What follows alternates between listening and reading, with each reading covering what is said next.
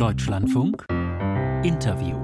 Was steckt hinter diesen durchorchestrierten Präsidentschaftswahlen in Aserbaidschan und was bedeutet das für die Konfliktregion Südkaukasus? Dazu begrüße ich jetzt am Telefon den Politikwissenschaftler Stefan Meister. Er ist Experte für Osteuropa, Russland und Zentralasien bei der Deutschen Gesellschaft für Auswärtige Politik und ehemaliger Leiter des Südkaukasus-Büros der Heinrich Böll Stiftung. Guten Morgen, Herr Meister. Guten Morgen. Herr Meister, Experten sagen bereits, diese Wahlen in Aserbaidschan, die sind alles andere als frei und fair. Es gehe nur um die Bestätigung Aliyevs. Ernstzunehmende Gegenkandidaten gebe es nicht. Was sagen Sie? Das ist so, natürlich. Es ist kein, ähm, kein demokratischer Staat, es ist ein äh, hochautokratisch repressiver Staat.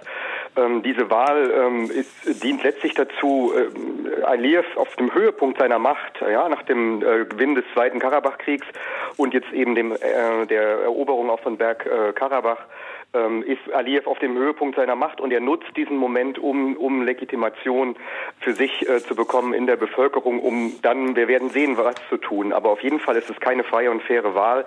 Äh, es gibt keine Opposition, äh, die funktioniert, keine freien Medien. Ähm, äh, ja, es gibt kein Umfeld sozusagen, in dem freie Wahlen stattfinden könnten. Aserbaidschan hat ja Wahlbeobachtern etwa von der Parlamentarischen Versammlung des Europarates den Zutritt verweigert und wurde dafür Ende Januar für mindestens ein Jahr aus der Parlamentarischen Versammlung des Europarates ausgeschlossen. Beeindruckt das Präsident Aliyev überhaupt? Überhaupt nicht. Also ähm, Präsident Aliyev hat innenpolitisch ähm, und auch regional ähm, einfach sehr viel erreicht in den letzten Jahren. Ähm, äh, Russland ist auch geschwächt in der Region. Äh, Türkei ist, äh, ist sozusagen ein ganz enger Verbündeter. Äh, und was jetzt die OSZE oder, oder auch die Parlamentarische Versammlung des Europarates sagt, ist ihm relativ egal. Also es ist ihm zunehmend egal. Das muss man vielleicht tatsächlich sagen. Äh, in der Vergangenheit ging es Aserbaidschan auch immer um äh, Legitimation durch diese Institutionen, aber er fühlt sich inzwischen militärisch so stark, dass ihm das ähm, dass das für ihn einfach äh, von zweitrangiger Bedeutung ist. Er fühlt sich militärisch stark. Er hat Bergkarabach letzten September eingenommen. Das ist die Euphorie über die Wiedererlangung von Bergkarabach. Aber dahinter stehen ja ganz andere Probleme des Landes. Die Wirtschaft des Landes, die stagniert. Die Arbeitslosigkeit ist insbesondere in ländlichen Gegenden hoch und es gibt eine grasierende Korruption. Will Aliyev mit den Wahlen vor allem von diesen Problemen ablenken? Ja, das ist letztlich das strukturelle Problem. In der Vergangenheit ähm, war es ja sagen der Krieg gegen, äh, also der Krieg äh, um Karabach, äh, um diese äh, auch Regionen rund um Karabach, ähm, äh, die immer als Begründung auch dafür gedient haben, äh, dass äh, ja, dass es, äh, dass es Entwicklungssagen Defizite im Land gibt. Jetzt ist es vorbei, ja, und äh, jetzt ist die Frage, was ist die neue Idee? Äh, weil letztlich muss man sagen, dass die, dass die Aserbaidschaner und Aserbaidschanerinnen ja nicht nicht so sozial und ökonomisch irgendwelche Vorteile von diesem Sieg haben haben. Äh, ja, also in deren Sicht ähm, ja, kann man sagen, lenkt er ab, aber in deren Sicht äh, holt er sich Legitimation durch Krieg, durch Rückeroberung von Territorium und hoffentlich eben nicht durch äh, Eroberung von neuem Territorium, weil das ist, das ist im Prinzip die Gefahr, die ansteht. Aber all das dient letztlich der Ablenkung äh, von einem autoritären Regime und von einem Regime, was letztlich keine Entwicklung für die eigene Bevölkerung, keine Perspektive für, für diese bietet, sondern sich vor allem selbst bereichert. Russland war ja lange die Schutzmacht Armeniens, hielt sich aber beim Angriff Aserbaidschans auf Bergkarabach letzten September raus und gleichzeitig pochen die jetzt aufgestellten aserbaidschanischen Kandidaten im Wahlkampf auf engere Beziehungen zu Russland. Welche Folgen hätte eine engere Verbindung zwischen Aserbaidschan und Russland? Also muss ich mal grundsätzlich sagen, dass ähm, der Krieg äh, Russlands gegen die Ukraine seit 2022 zu, einem, zu einer Interessenverschiebung Russlands geführt hat, in diesem, auch in diesem Südkaukasus. Äh, und dass Aserbaidschan für Russland im Prinzip ein, Schlüsselland wird, äh, weil, äh, weil es den Zugang äh, zu diesem Nord-Süd-Korridor Richtung Iran äh, und dann weiter, weiter Richtung Indien äh, gibt. Also das heißt, die Verhandlungsposition Aserbaidschans gegenüber Russland hat sich massiv verbessert äh, und Russland macht Kompromisse auch auf Kosten von Armenien ähm, in dieser Region weil es, weil es eben Handelsrouten und auch ähm, Möglichkeiten für die Umgehung von Sanktionen äh, braucht. Ähm, wir, und wie gefährlich ist das? Wie schätzen Sie das ein? Verschiebung sozusagen dieses Mächtegleichgewichtes. Äh, und das ist das, Pro das ist das Problem. Also es wird jetzt keine enge, keine Allianz zwischen Arme äh, Aserbaidschan und Russland geben, aber Russland macht Kompromisse sozusagen, äh, weil es eben diese anderen Interessen hat. Mhm. Erst im September 2023 hat ja Aserbaidschan das von ethnischen Armeniern bewohnte Bergkarabach erobert. Darüber haben haben wir gesprochen. Nahezu alle Armenier flohen aus der Region, leben unter extrem schwierigen Bedingungen als Flüchtlinge in Armenien. Und hinzu kommt, im Vorfeld der Wahlen in Aserbaidschan wurden ja weitere territoriale Ansprüche auf Südarmenien erhoben. Sie haben diese Gefahr auch erwähnt. Welche weiteren Eroberungspläne hat Aliyev? Womit müssen wir rechnen?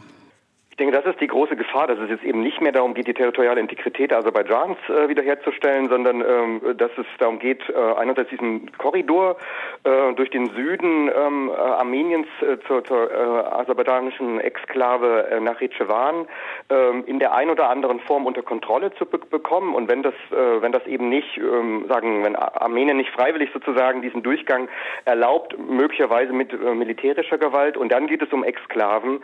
Es gibt aus dem aus, des, aus dem Erbe der Sowjetunion gibt auf beiden Seiten ähm, Exklaven auf dem Territorium des anderen äh, und insbesondere an der Grenze äh, zwischen Armenien und Aserbaidschan auf der armenischen Seite gibt es diese Exklaven und das ist, glaube ich, die, die nächste Gefahr, die besteht, äh, dass Aserbaidschan da militärisch reingeht. Es hat schon Teile auch der, der armenischen, ähm, des armenischen Grenzgebietes erobert ähm, in, in der Vergangenheit äh, und, äh, und hier glaub, wächst nach dieser Wahl, nachdem sich Aliyev nochmal wieder legitimiert hat, die Gefahr, dass, dass, dass es möglicherweise erneut Angriffe geben könnte. Also die Gefahr ist aus Ihrer Sicht real.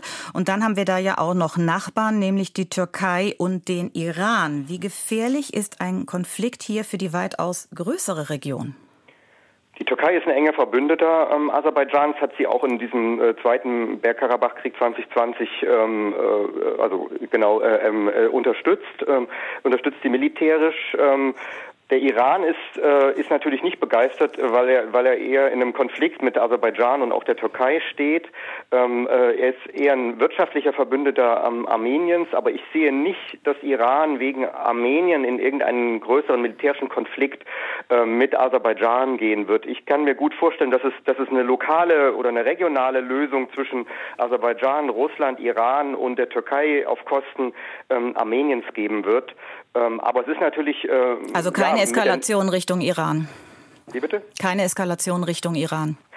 Ich bin skeptisch. Also es wird darüber diskutiert, dass der Iran da möglicherweise sich wehren kann, aber wir haben gesehen, dass er das mit Bergkarabach akzeptiert hat und ich kann mir gut vorstellen, mit den Problemen, die ähm, Iran hat, ähm, auch ökonomische Probleme und auch mit dem engen Verhältnis, was es zu Russland hat äh, im Moment, dass es Kompromisse machen wird. Mhm. Teilen Sie die Analyse, dass der Westen eher tatenlos zugeschaut hat, wenn es um den Konflikt Armenien-Aserbaidschan geht? Also man muss tatsächlich sagen, dass nachdem das, das OSZE-Minsk-Format, das ist ja das, das, ursprüngliche multilaterale Format für diesen Konflikt äh, nicht mehr funktioniert hat, dass die EU tatsächlich sich bemüht hat, äh, stärker eine, eine, Rolle in, in den Verhandlungen zwischen Armenien und Aserbaidschan zu spielen. Es gibt eine EU-Monitoring-Mission äh, an der Grenze ähm, zwischen Armenien und Aserbaidschan auf der armenischen Seite. Also es ist nicht so, dass man jetzt komplett tatenlos zugesehen hat, aber man, man ist nicht wirklich engagiert in dem Maße, wie das nötig ist. Also man müsste im Prinzip Verhandlungsspielraum auch gegenüber Aserbaidschan aufbauen, auch Druck aufbauen, dass es, dass es zu, zu, zu Kosten kommen wird, wenn man tatsächlich armenisches Territorium angreift. Und das passiert weder aus den USA noch wirklich aus der Europäischen Union. Und könnte sich daran was ändern? Wir haben leider nur noch 20 Sekunden. Ich glaube nicht, dass es in irgendeiner Hinsicht ähm, äh, Sicherheitsgarantien geben wird von, von westlichen mhm. Staaten. Äh, vielleicht eine stärkere Annäherung an die EU, aber äh, Armenien braucht im Moment Sicherheitsgarantien und Sicherheitsunterstützung und die bekommt es nicht. Sagt Stefan Meister, Experte für Osteuropa, Russland und Zentralasien bei der Deutschen Gesellschaft für Auswärtige Politik. Vielen Dank für Ihre Zeit heute Morgen hier im Deutschlandfunk. Sehr gerne.